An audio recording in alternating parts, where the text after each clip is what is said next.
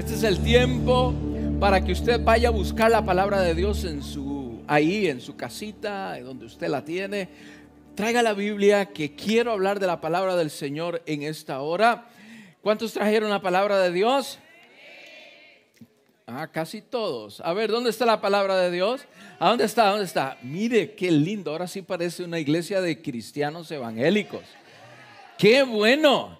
Qué bueno, qué bueno, qué bueno. Sí, porque una cosa es la Biblia y otra cosa es el teléfono o la tableta. Son dos cosas diferentes.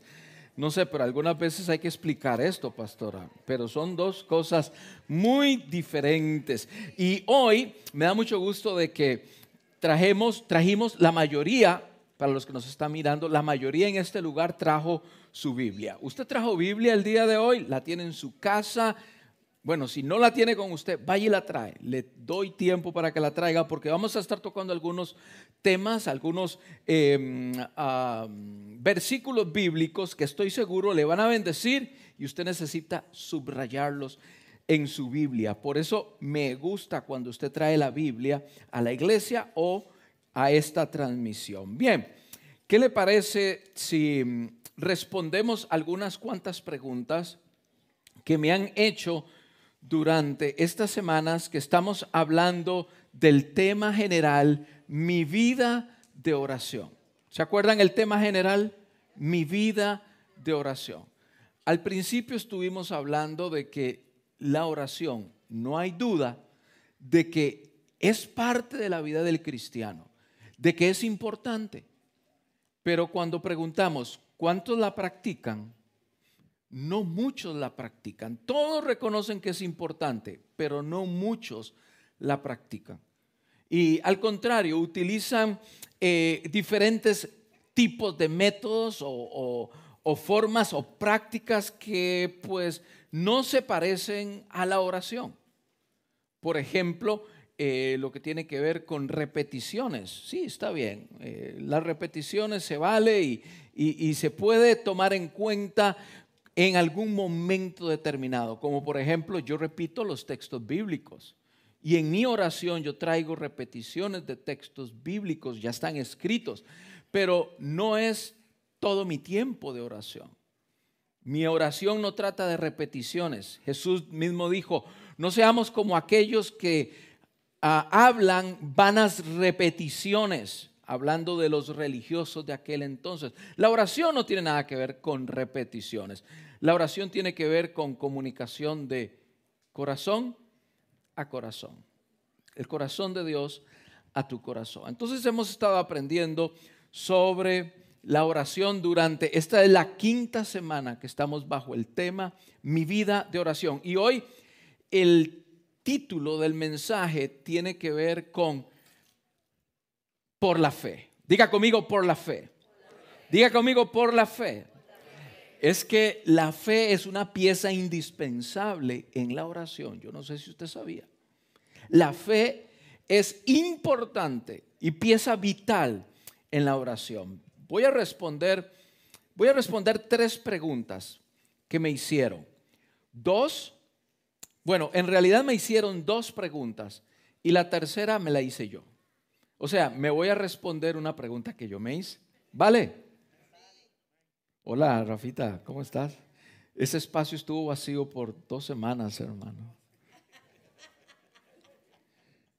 Los hermanos que se van de vacaciones, qué barbaridad. Que Dios los bendiga. Bueno, lo importante es que aunque usted se vaya de vacaciones, pueda seguir la transmisión. Cada domingo está la transmisión ahí a través de esta tecnología. Bien, la primera pregunta que me hicieron el día de hoy, antes de empezar a predicar. ¿Debe la iglesia, ojo papás, debe la iglesia enseñar a mis hijos a orar? ¿Usted qué piensa? ¿Debe la iglesia enseñar a mis hijos a orar? Aquí hay un, hey, aquí, aquí entramos en un momento de, como de diferentes pensamientos, ¿no? Eh, yo respondería a esta pregunta, yo respondería como pastor de la iglesia, yo respondería a esta pregunta. ¿Debe la iglesia enseñar a mis hijos a orar? Yo diría que la enseñanza a la oración o la enseñanza de la oración a sus hijos viene de parte de casa. Y la iglesia apoya el trabajo que papá y mamá hace en casa. ¿Cómo podría un niño elegir mantenerse amando a Dios por voluntad propia si un niño no tiene ni idea de lo que es el mundo espiritual? ¿Mm? Sus hijos son enteramente quienes ven, replican lo que ven en casa. Ellos entenderán que Dios existe cuando vea a papá y mamá que creen que Dios existe. Ellos creerán en la oración cuando vean a papá y mamá orando. Un niño no busca razonar estas cosas espirituales. Un niño solamente actúa por lo que ve, por el ejemplo. Por eso, usted debe continuar protegiendo a su familia con prácticas espirituales correctas. Usted muéstreles el camino de bien todos los días en su casa. Y un día ellos van a elegir el seguir a Jesús, el orar por ellos mismos. ¿Cuántas horas a la semana pasa un niño en la iglesia? Se acaban de ir donde los maestros van a orar por ellos y van a enseñarles la lectura van a enseñarles la clase del día de hoy, pero van a estar ahí por una hora, una hora a la semana. ¿Cuánto tiempo pasa un niño en casa? De hecho, el resto de la semana los niños van a pasar entre la casa y la escuela. Si un niño pasa ocho horas en la escuela, pongámosle, quiere decir que pasa 16 horas en casa. ¿Dónde hay más posibilidad de que un niño aprenda a orar? ¿En la iglesia o en casa? ¿Estamos todos de acuerdo?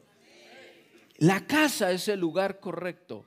No esperemos que el maestro de la escuela particular o la escuela secundaria o la escuela eh, de gobierno le enseñe a nuestros hijos a orar. Ya este tiempo, por lo menos en este país, ya pasó. Aquí les enseñan en las escuelas otras cosas, pero no a orar. Así que la responsabilidad de enseñarle a los niños, a nuestros hijos, a orar, es una responsabilidad de papá y mamá en casa. ¿Ok? ¿Estamos claros en esto? Segunda pregunta, ¿cómo puedo tener más fe a la hora de orar? ¿Cómo puedo tener más fe en el momento de la oración? Interesante pregunta. Esta, esta es la segunda pregunta que me hacen. Y yo, para responder esta pregunta, yo tengo que ir a la palabra de Dios, donde dice Lucas capítulo 17, versos 5 y verso 6. Dice, dijeron los apóstoles al Señor, aumentanos la fe. Entonces el Señor les dijo, si tuvieres fe como un grano de mostaza, podrías decir a este sicómoro, desarraígate y plántate en el mar y os obedecería. Esta mañana cuando llegué puse una semilla de mostaza en su asiento. ¿Cuánto la encontraron? Yo sé que usted encontró los anuncios, lo del festival, pero ¿cuántos encontraron la semilla de mostaza?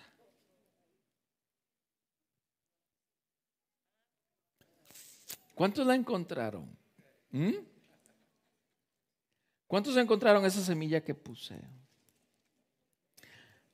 Algunos dicen sí, otros no, pues no sé, ni se mira, pastor.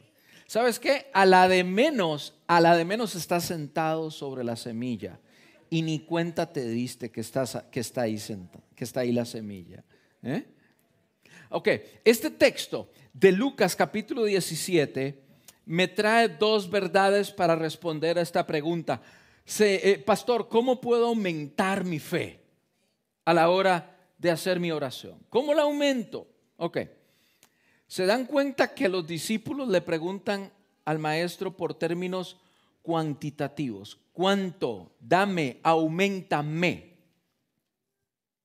Porque los discípulos están pensando, como nosotros pensamos aquí, que entre más mejor, ¿cierto? Entre más fe tenga, pues es mejor. Entonces los discípulos están preguntando, Jesús, eh, aumentanos, aumentanos esa cantidad de fe, porque entre más mejor.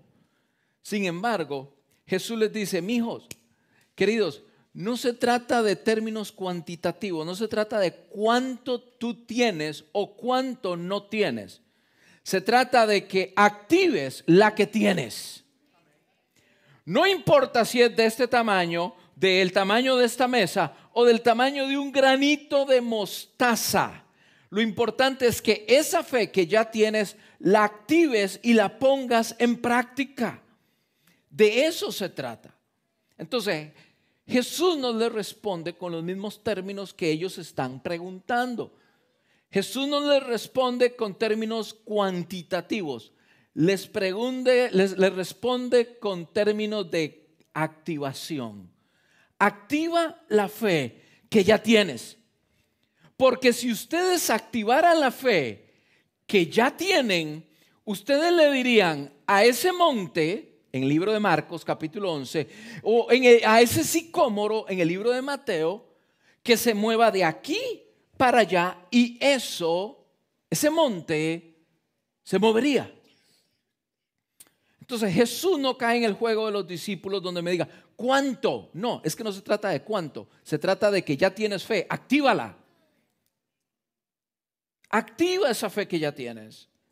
Y lo segundo que me trae a pensar este texto bíblico es que Jesús no les dice, bueno, si ustedes le piden a Dios en oración que ese sicómoro se mueva de aquí para allá, ese árbol se va a mover. En el libro de Marcos capítulo 11 vuelve a ocurrir lo mismo, el mismo acontecimiento, pero con una montaña. Y Jesús no les dice, si ustedes le piden en oración a Dios a esa montaña que se mueva de aquí para allá, la montaña se va. No, Jesús no les dice eso. Lo que responde Jesús directamente es, podrías decir, decir, hablar, confesar. Diga conmigo decir. Diga conmigo confesar. Diga conmigo hablar. Hablar la palabra, hablar la palabra. De eso se trata, ordenar. Y es que, hermanos, aunque estamos hablando de mi vida de oración, hay momentos para orar y hay momentos para actuar. ¿Cuántos dicen amén a eso?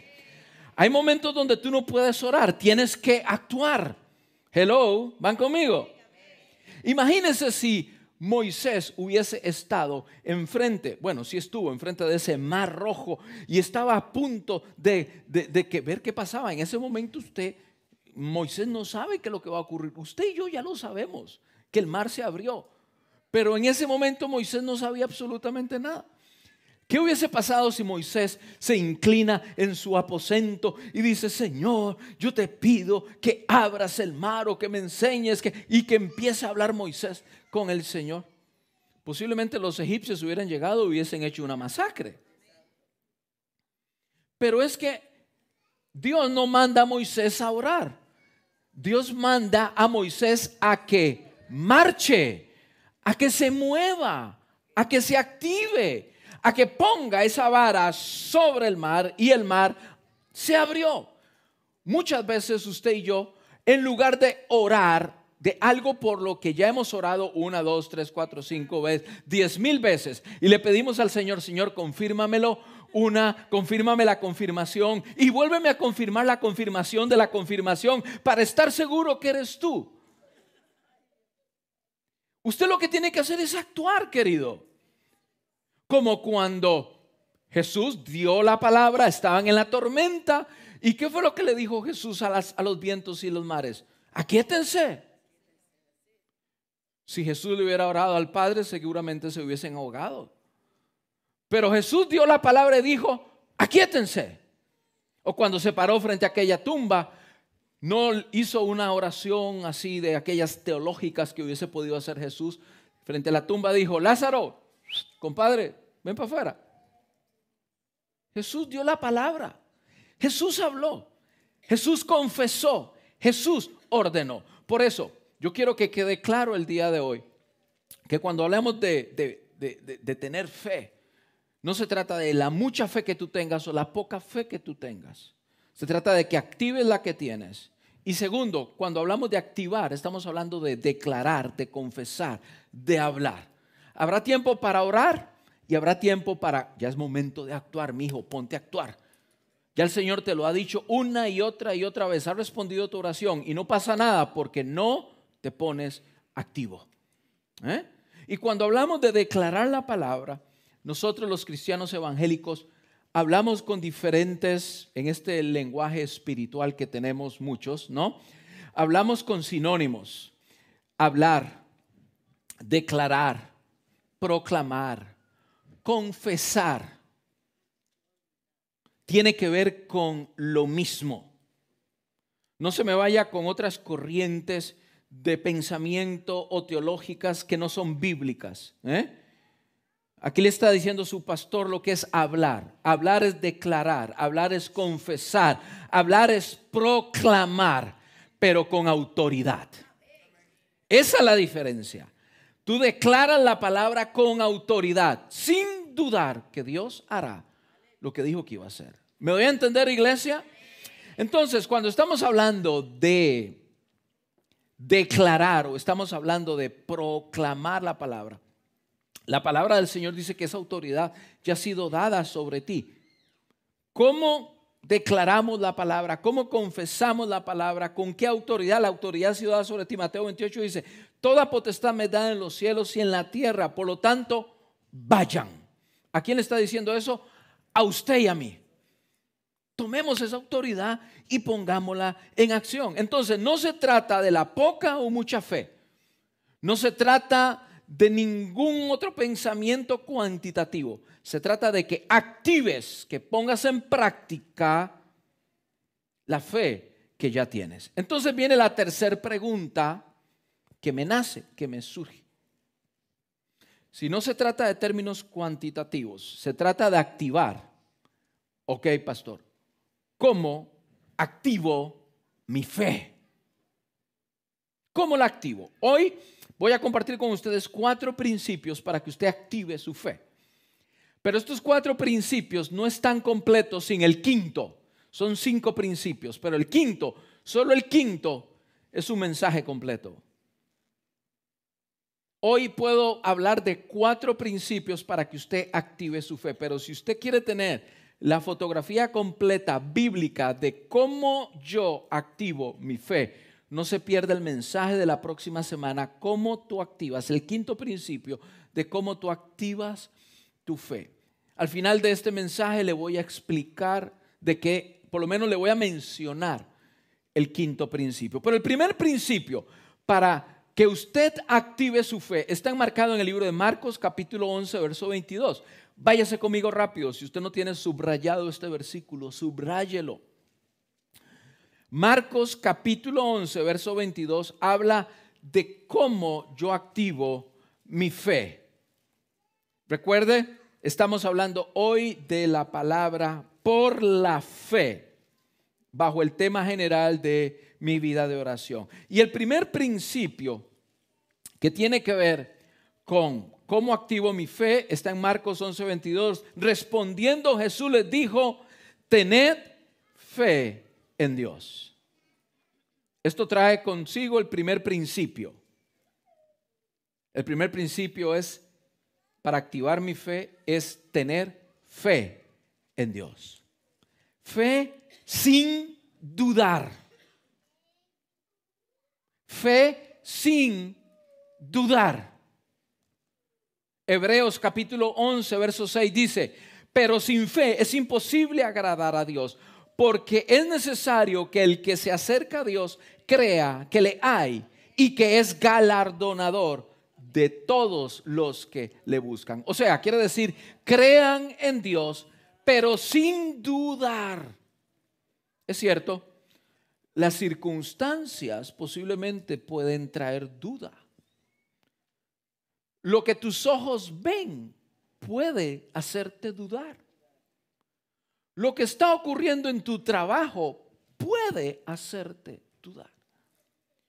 Pero cuando hablamos de fe en Dios, es una fe inquebrantable, es una fe que no se mueve, porque lo dice tu palabra, Dios, yo lo creo y me mantengo inamovible, aunque la gente diga que es imposible, lo que es imposible para el mundo es posible para ti. Y esa es la fe que se activa. Y esa es la fe que activa los milagros.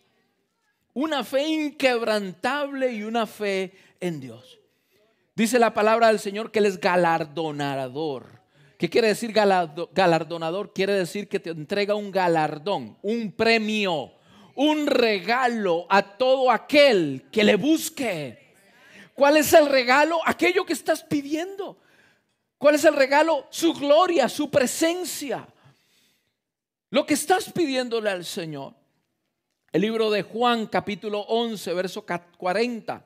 Juan 11, 40, el Evangelio de Juan dice, Jesús les dijo, no te he dicho que si crees verás la gloria de Dios. Se lo dice Juan a Marta. No te he dicho que si crees verás la gloria, como que la gloria de Dios es ese regalo, es ese galardón. Pero ¿qué es lo que Marta estaba pidiendo? Marta no estaba pidiendo un galardón ni una corona. Marta estaba pidiendo que su hermano sea sano. Bueno, para ella ya era tarde porque estaba muerto. Ella jamás pensó en la resurrección. Pero no te he dicho que si crees verás la gloria de Dios. Queridos, queridas, ustedes tienen que recordar que cuando creemos en Dios, sin dudar, Él nos entregará nuestro regalo, nuestro galardón. Usted tiene que recordar esto constantemente. Ahora, algunas veces somos como Marta. Jesús dice, no te he dicho. Cuando mis hijas algunas veces hacen algo que les he dicho que no hagan, no les digo yo, ¿cuántas veces te he dicho que no lo hagas y lo haces? ¿Qué les está diciendo Jesús aquí? Marta, pero ya no te había dicho que si crees, o sea, como que Marta tenía esa dificultad en ella, Jesús se lo había dicho, ya Jesús la había exhortado. Y es que yo creo que hay muchas personas que al igual que Marta, están batallando con su fe. Ahora, no te sientas mal. En la Biblia también hay personas como Marta que están batallando a diario con su fe, pero mi oración ha sido que a través de esta charla, que a través de esta predicación, su fe el día de hoy sea activada y fortalecida en el nombre de Jesús. No que crezca, porque ya nos dimos cuenta que no se trata de números ni cantidades, sino que sea alimentada, fortalecida y activada en el nombre de Jesús. ¿Alguien dice amén a eso? Hebreos capítulo 11, verso 1. Me gusta esta versión que ah, he utilizado frecuente, ah, últimamente, frecuentemente. Eh, es la versión Dios habla hoy. Me gusta mucho como menciona algunos textos bíblicos. Hebreos 11.1 dice, tener fe es tener la plena seguridad de recibir lo que se espera. Mire lo que dice, recibir lo que se espera. No dice de que recibirás lo que te espera, porque en lo espiritual tú recibes hoy. Hello, van conmigo. Tú recibes por fe hoy lo que estás esperando. Es tener la plena seguridad de que de recibir lo que espera es estar convencido de la realidad de cosas que no vemos. Entonces, hay dos palabras interesantes aquí, seguridad y convicción. Cuando tú oras al Señor, tú activas tu fe, pero basada en seguridad de que Dios va a hacer lo que dijo que va a hacer y la convicción que tú tienes en la palabra del Señor. Esos dos principios deben ser la base de tu oración, con fe. Con fe, con seguridad de que Dios dijo que lo va a hacer y la convicción de que tú tienes para reclamar esas promesas que dice la palabra. ¿Van conmigo, iglesia? No sé usted, pero a mí me ayuda. A mí me ayuda a soñar cuando cierro mis ojos. Por ejemplo, recuerdo que en el 2011, no, perdón, en el 2006, 2007, ya no lo recuerdo, pero en uno de esos dos años, mi esposa y yo deseábamos comprar nuestra casa aquí en Estados Unidos. ¿2007? 2008. Y, yo recuerdo que yo le preguntaba a mi esposa, bueno, pero ¿cómo la queremos? ¿Qué, ¿Qué, nos gusta? Y yo recuerdo que varias veces yo soñé con esa casa. Es más, mi esposa la vio en sueños antes de llegar a esa casa. Y exactamente la casa que queríamos. Entonces yo soñaba, yo cerraba mis ojos y yo soñaba con esa casa. Yo dije, Señor, en el nombre de Jesús, yo quiero mi casa así. En el nombre de Jesús, ayúdame para que sea así. Cuando compramos nuestro vehículo, yo soñaba con mi vehículo, cerraba mis ojos y soñaba con ese vehículo. Ahora cuando, cuando yo quiero algo, yo primeramente lo visualizo internamente y yo digo, mm, yo quiero esto, esto me beneficiaría, esto me ayudaría a mí para esto. Primero cierro mis ojos y lo visualizo. Ese aspecto de visualizar me ayuda a mí a estar convencido de que eso que ya está ahí en mi mente viene en el nombre del Señor. De la misma forma, cuando eh, mi esposa y yo nos gusta ver películas biográficas, nos gusta ver películas de aquello que aconteció, aquel que, aquello que hizo aquel hombre, aquella mujer, porque eso alimenta mi fe. Si ese hombre lo pudo hacer, ¿por qué yo no lo puedo hacer?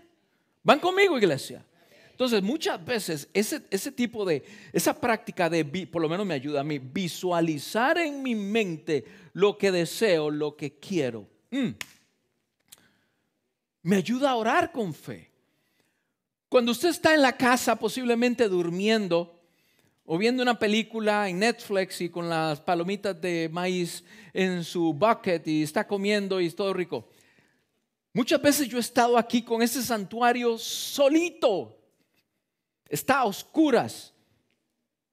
Este santuario es bien oscuro cuando se trata de que no hay nadie. ¿eh? Se pone negro todo esto, bien oscuro.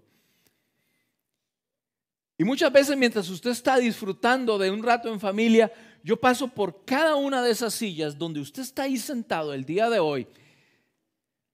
Toco esas cámaras por donde usted está mirando esta señal el día de hoy. ¿Para qué?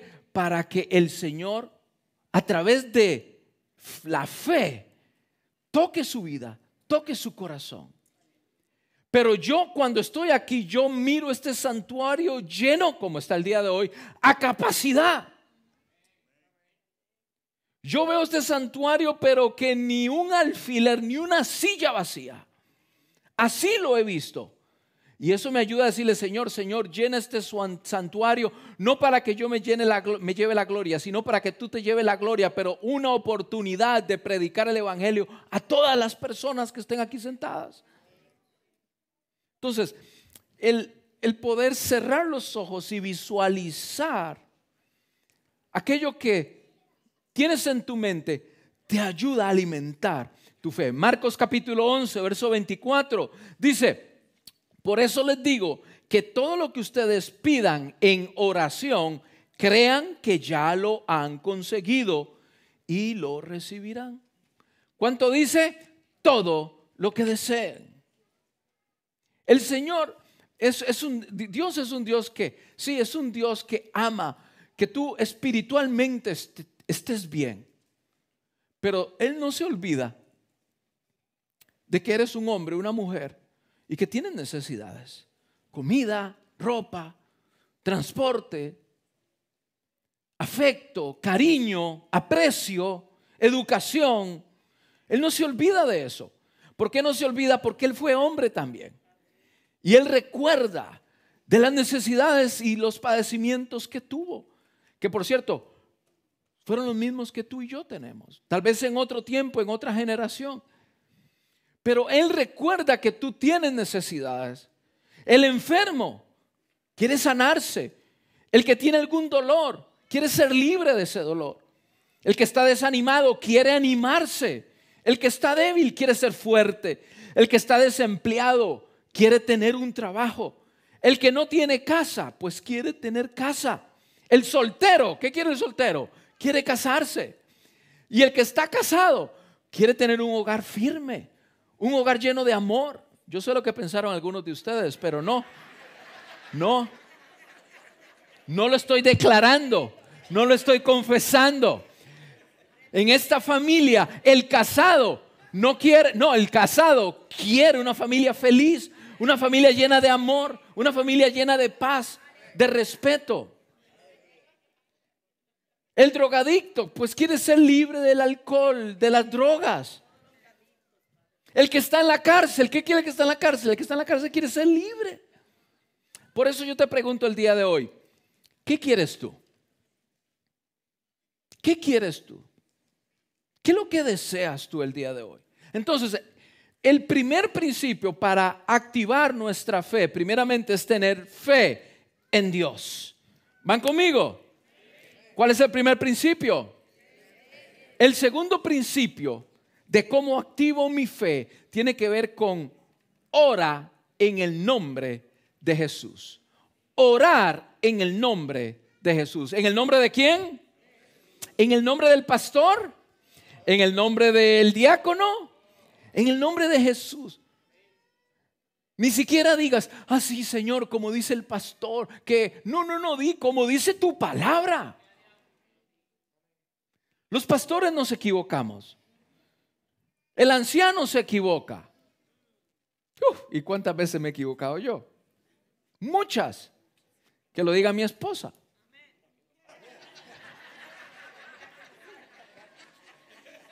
Para los que están al otro lado, ella dijo amén, pero con un, con un volumen muy efervescente. ¿Eh? Ora en el nombre de Jesús. Joel, no, no se puede, Joel, no, no, no se puede.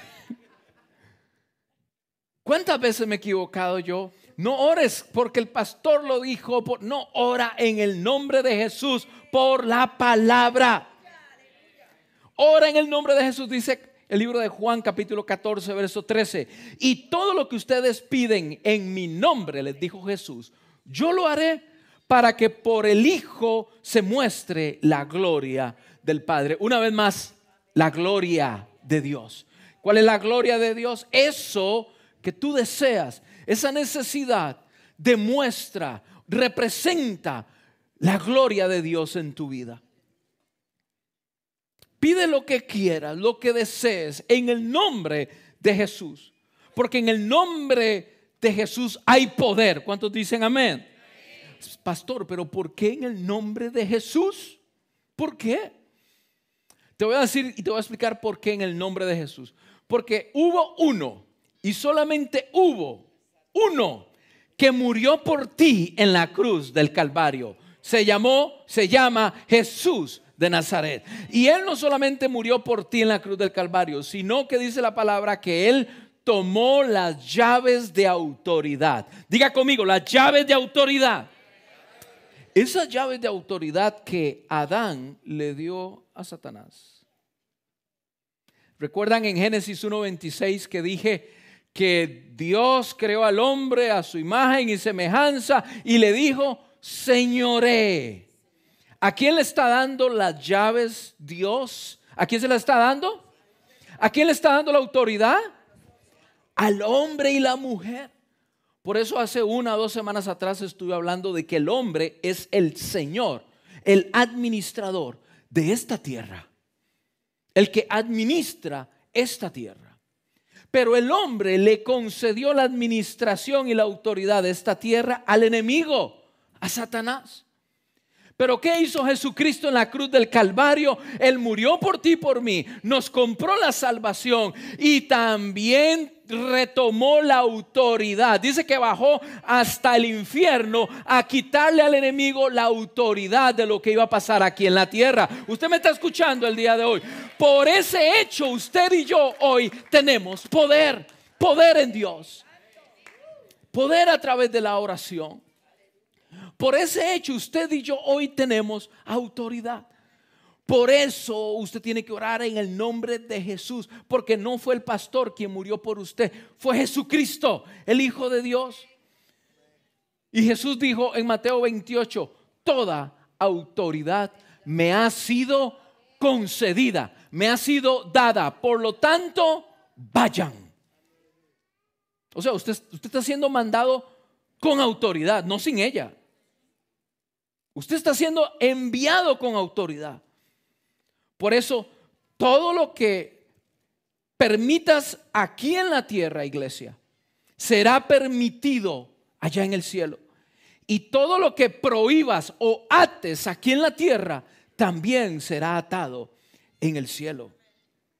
Esa autoridad la tenemos solamente si usamos el nombre de Jesús, el Hijo de Dios. Jesús representa esa autoridad suprema y absoluta del reino al cual tú y yo servimos. He visto las películas en los tiempos medievales, cómo venía aquel hombre importante enviado por un rey. Y ese hombre importante traía carta sellada por el mismo rey. Y dijo en uno de los esos escenas, vengo en nombre de el rey Fernando de Aragón, rey de Asturias. Ay, papá. Por lo tanto, cuando usted viene en nombre de la representación de la autoridad, agárrese que ahí viene una ordenanza. ¿Van conmigo? Cuando usted dice que viene en representación del Rey de Reyes y Señor de Señores, por eso la Biblia dice que el enemigo tiembla ante el nombre de Jesucristo. Por eso nutra su fe, active su fe con el nombre de Jesucristo. ¿Van conmigo? Tercer punto, ¿cómo activo mi fe? ¿Cómo activo mi fe? El tercer punto tiene que ver con háblale a la montaña como lo enseñó Jesús. Marcos capítulo 11, verso 23. Le dijo la verdad, les digo la verdad, ustedes pueden decir a esta montaña, levántate y échate al mar, y sucederá. Pero deben creer de verdad que ocurrirá y no tener ninguna duda en el corazón. Orar es tomar autoridad sobre nuestro monte. Voy a repetir esto. Orar con fe, activar tu fe, es tomar autoridad sobre tu monte. Ahora, ¿cuál es tu monte? ¿Cuál es tu montaña? ¿Cómo se llama? ¿Deudas? ¿Se llama enfermedad? ¿Cuál es tu monte? ¿Con qué estás luchando? ¿Qué ves imposible de que ocurra? ¿Qué ves imposible con tus ojos físicos? ¿Qué es lo que la gente dice? Eso, eso es imposible. Tus papeles de legalidad, es imposible. Eso es imposible. ¿Cuál es tu monte? ¿Con qué estás luchando? Orar con fe es tomar autoridad sobre nuestro cuerpo y ordenar en el nombre de Jesús la sanidad. Usted me está escuchando el día de hoy. Orar es declarar en la tierra lo que Dios ya declaró que se hiciese en el cielo, que su reino se establezca. Y lo hemos orado y lo hemos dicho, véngase tu reino. Hágase, Señor, conforme tu voluntad, que su reino se establezca en mi vida. En el reino del Señor no hay persecución. En el reino de Dios no hay enemistad. En el reino de Dios no hay ah, problema. En el reino de Dios hay paz, hay prosperidad, hay bendición. Pues a mí me interesa que el reino de Dios se establezca en mi vida, en mi familia, en mi entorno. Por eso yo le pido, Señor, que se establezca tu reino en mi vida. Por eso, en su casa, si en su casa lo que hay son, gritos, si en su casa lo que hay son sartenes volando, si en su casa lo que hay son eh, malas palabras, pues no se parecen nada al reino de Dios. I'm sorry for you. No se parece en nada. Cuando estamos orando diciendo, Señor, que tu reino se establezca, es porque yo voy a trabajar, yo voy a moverme, yo voy a caminar para que el reino de Dios se establezca en mi vida, en mi familia. No es una oración, Señor, que se establezca tu reino y ahora viene el Señor con la varita mágica y ya todo cambió. La esposa gritona ya no grita más. El hombre corajudo y mal encarado ya tiene otra cara. No. Dicen en mi país, adiós orando y con el que dando. Eso quiere decir que cuando tú oras con esa fe, esa fe activada, tú te mueves en oración, pero tú te activas a hacer aquello, caminar por aquello, lo cual estás orando. Muchas veces hemos estado orando aquí, Señor, oramos por, oramos por, por, sanidad, oramos para que tú bendigas y, y el hermano sea le quebrantado y la hermana levanta las manos y llora y todo. Y el Señor te sanó pero sales de aquí. Ay, hermano, pero ¿cómo está? ¿No le dolía la espalda? Ay, si vieras cómo me duele aquí la espalda, vieras. Hermano, declara sanidad en el nombre del Señor en tu vida. Lo que el Señor hizo en este altar, vívelo allá afuera en la calle. Declara la sanidad. Muchos dicen, ay, que estoy enfermo, me siento tan mal. Y parece como que les gusta, ¿no? Como que les gusta como estar enfermo. A mí me dicen, está enfermo, yo más rápido me meto al baño, me arreglo y me pongo a hacer cosas porque yo no quiero estar enfermo. Y con fe me meto al baño, me arreglo para actuar en fe. yo mismo me estoy diciendo, estoy sano en el nombre del Señor. Van conmigo, iglesia. El que, el que no tiene trabajo, véase trabajando. El trabajo no le va a llegar a la casa. Váyase y, y entrega currículums, vaya y aplica. ¿Van conmigo, iglesia? ¿Mm? La palabra. Hable como el Señor habló a esa montaña. Habla la palabra. La palabra tiene poder. Mire, en el libro de Mateo capítulo 8, verso 8 al 10, relata una historia. Una historia de un hombre, un centurión romano, que su siervo se enfermó y mandó a otros trabajadores a encontrarse con Jesús. Jesús, dice mi Señor, el centurión, que por favor ores, envía la palabra a su siervo, porque está enfermo. Y los trabajadores le dijeron, porque mi Señor dice que con solo que tú envíes la palabra, con solo que tú hables la palabra, me voy, a, a entender, iglesia, en la palabra de Dios, en la palabra de Jesucristo, en tu palabra hay poder. Jesús respondió y dijo, ni siquiera en todo Israel he encontrado tanta fe como la que veo con este hombre. He visto tanta fe. ¿Mm? Santiago capítulo 5, verso 15 dice, y cuando oren con fe, el enfermo sanará y el Señor lo levantará. Por eso yo te animo el día de hoy que todo lo que tú pidas al Señor en oración, camina por eso que estás pidiendo. Muévete, acciona por eso que estás pidiendo. Si estás declarando sanidad sobre tu vida, si estás hablando sanidad sobre tu vida, muévete en esa corriente. Actúa. Yo estoy sano. No, tomen mal la enfermedad para ti, porque la enfermedad no te pertenece. El libro de Isaías capítulo 54 dice que Él llevó sobre sí las enfermedades. Las enfermedades te pertenecían, pero después del sacrificio de Jesús, ya no. Por lo tanto, actúa, muévete por lo que estás orando. Y eso es declarar la palabra, no solamente hablarlo, sino confesarlo con nuestras acciones. Y el cuarto principio de cómo activo mi fe. Recuerda, hemos visto cómo activo mi fe. Primeramente fe en Dios, Segundo, ora en el nombre de Jesús. Tercero, háblale a la montaña como Jesús le habló, decláralo.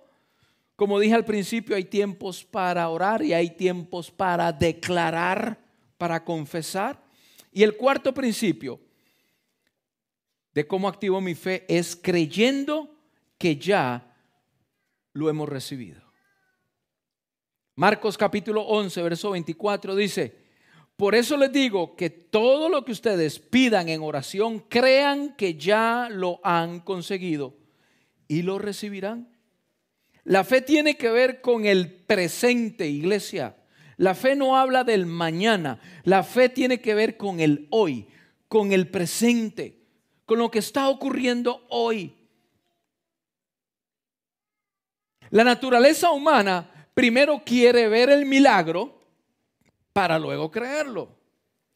Pero la naturaleza espiritual en la cual nos movemos usted y yo, la vida espiritual, primero tenemos que creerlo para que entonces ocurra el milagro. ¿Alguien me está escuchando?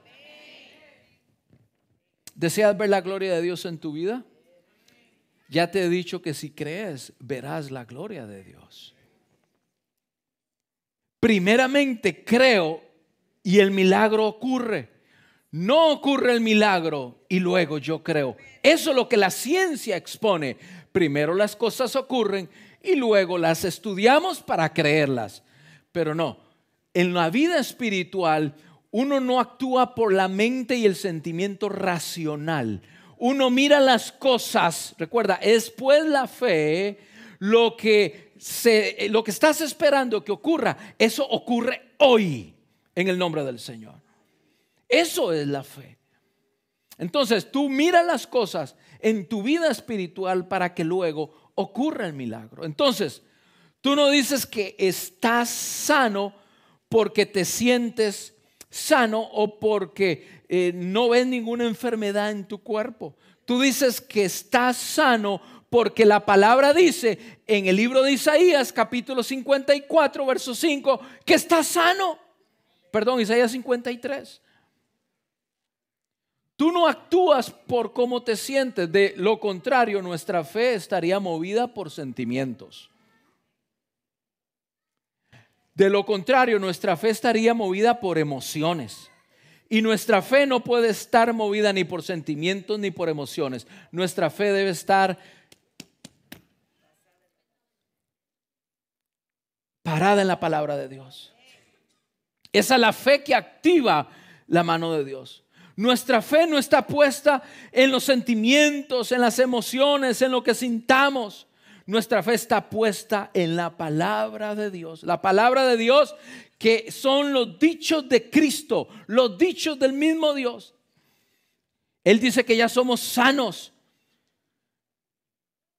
El libro de Romanos capítulo 10, verso 17 dice, así pues, la fe nace al oír el mensaje. Mire qué bonito lo dice esta versión. Romanos 10, 17 dice, así pues, la fe nace al oír el mensaje. Y el mensaje viene, ¿de dónde? De la palabra de Dios. Por eso te digo, ¿qué estás escuchando? ¿Qué estás escuchando? qué, qué, estás dejando meter en tu mente? Si estás dejando meter en tu mente la palabra de Dios, pues entonces vas a hablar la palabra de Dios y vas a declarar la palabra de Dios. La semana pasada la pastora nos enseñó con detalle cómo tú puedes orar basado en la palabra de Dios. Tienes que conocerla. De lo contrario, ¿qué vas a orar? ¿Cómo? ¿Con qué autoridad vas a orar? No con la autoridad del pastor, ya te dije que no. No con la autoridad del diácono, no. No con la autoridad de lo que dijo el pastor el domingo. No con la autoridad de la palabra de Dios. Pero para poder hablar con la autoridad de la palabra de Dios tienes que conocer la palabra.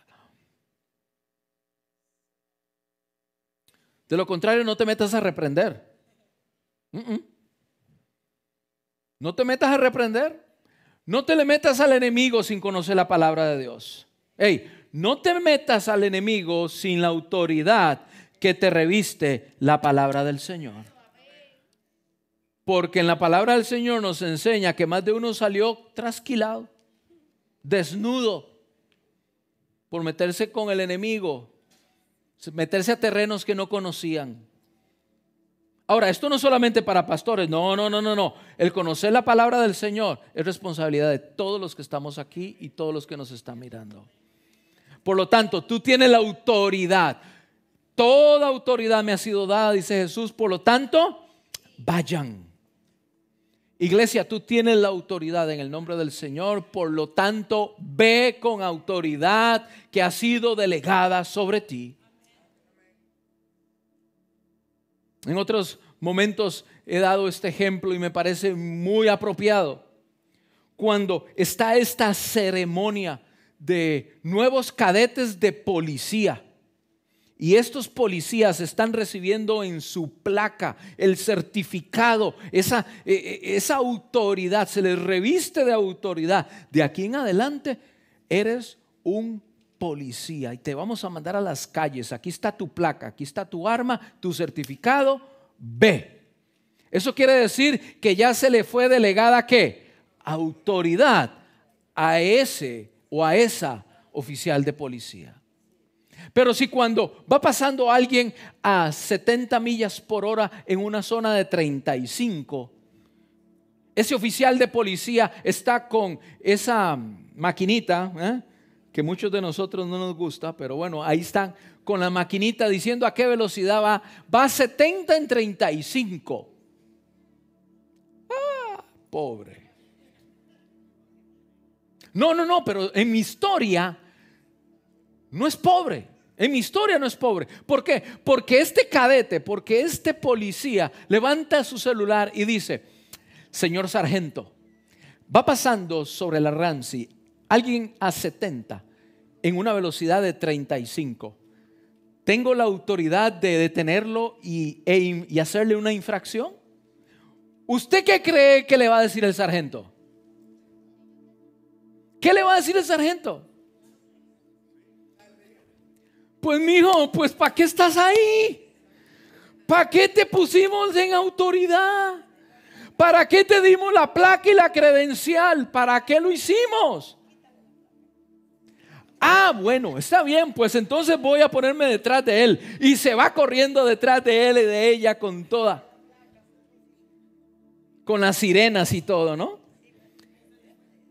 Y si cuando finalmente detiene al vehículo, antes de bajarse, hace la última llamada.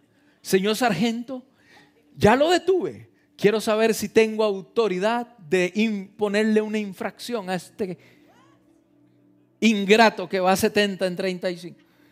¿Qué cree que le puede decir el sargento? Ah, no, papá, usted lo que quiere, usted lo que quiere es que yo le quite otra vez la autoridad. Usted no quiere tener ¿Por qué hay que rectificar o por qué hay que, que, declarar nuevamente, rectificar la autoridad una y otra y otra y otra?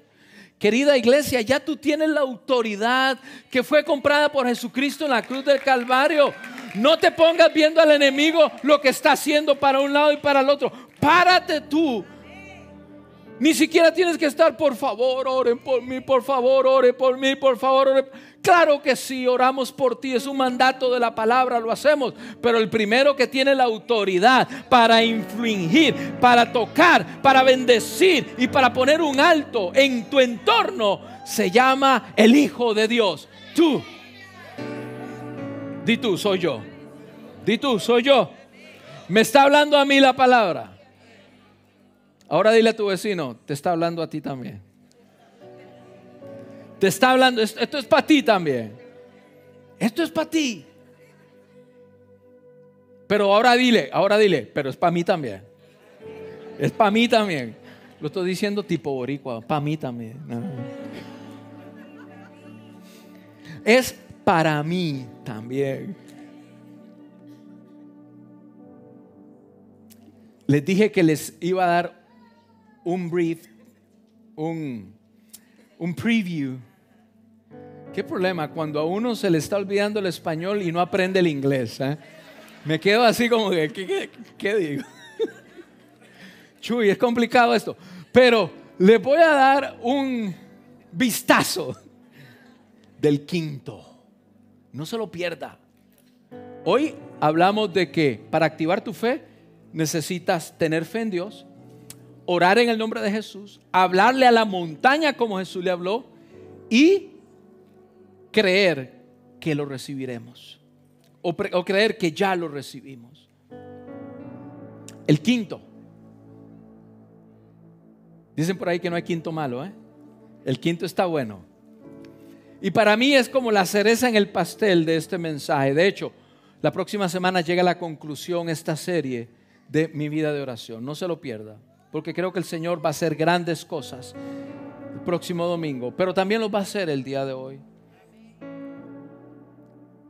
Este quinto punto se llama ¿Cómo activo mi fe? Se llama pidiendo bajo la voluntad de Dios. ¿Cómo rayos yo sé cuál es la voluntad de Dios para mi vida, pastor? ¿Cómo rayos aprendo, conozco, leo eso? no te pierdas el próximo domingo. El Señor te va a hablar. Pidiendo bajo la voluntad de Dios, activas tu fe. Ponte de pie, iglesia, en esta hora. Y si me permites, me gustaría que pudieras cerrar tus ojos.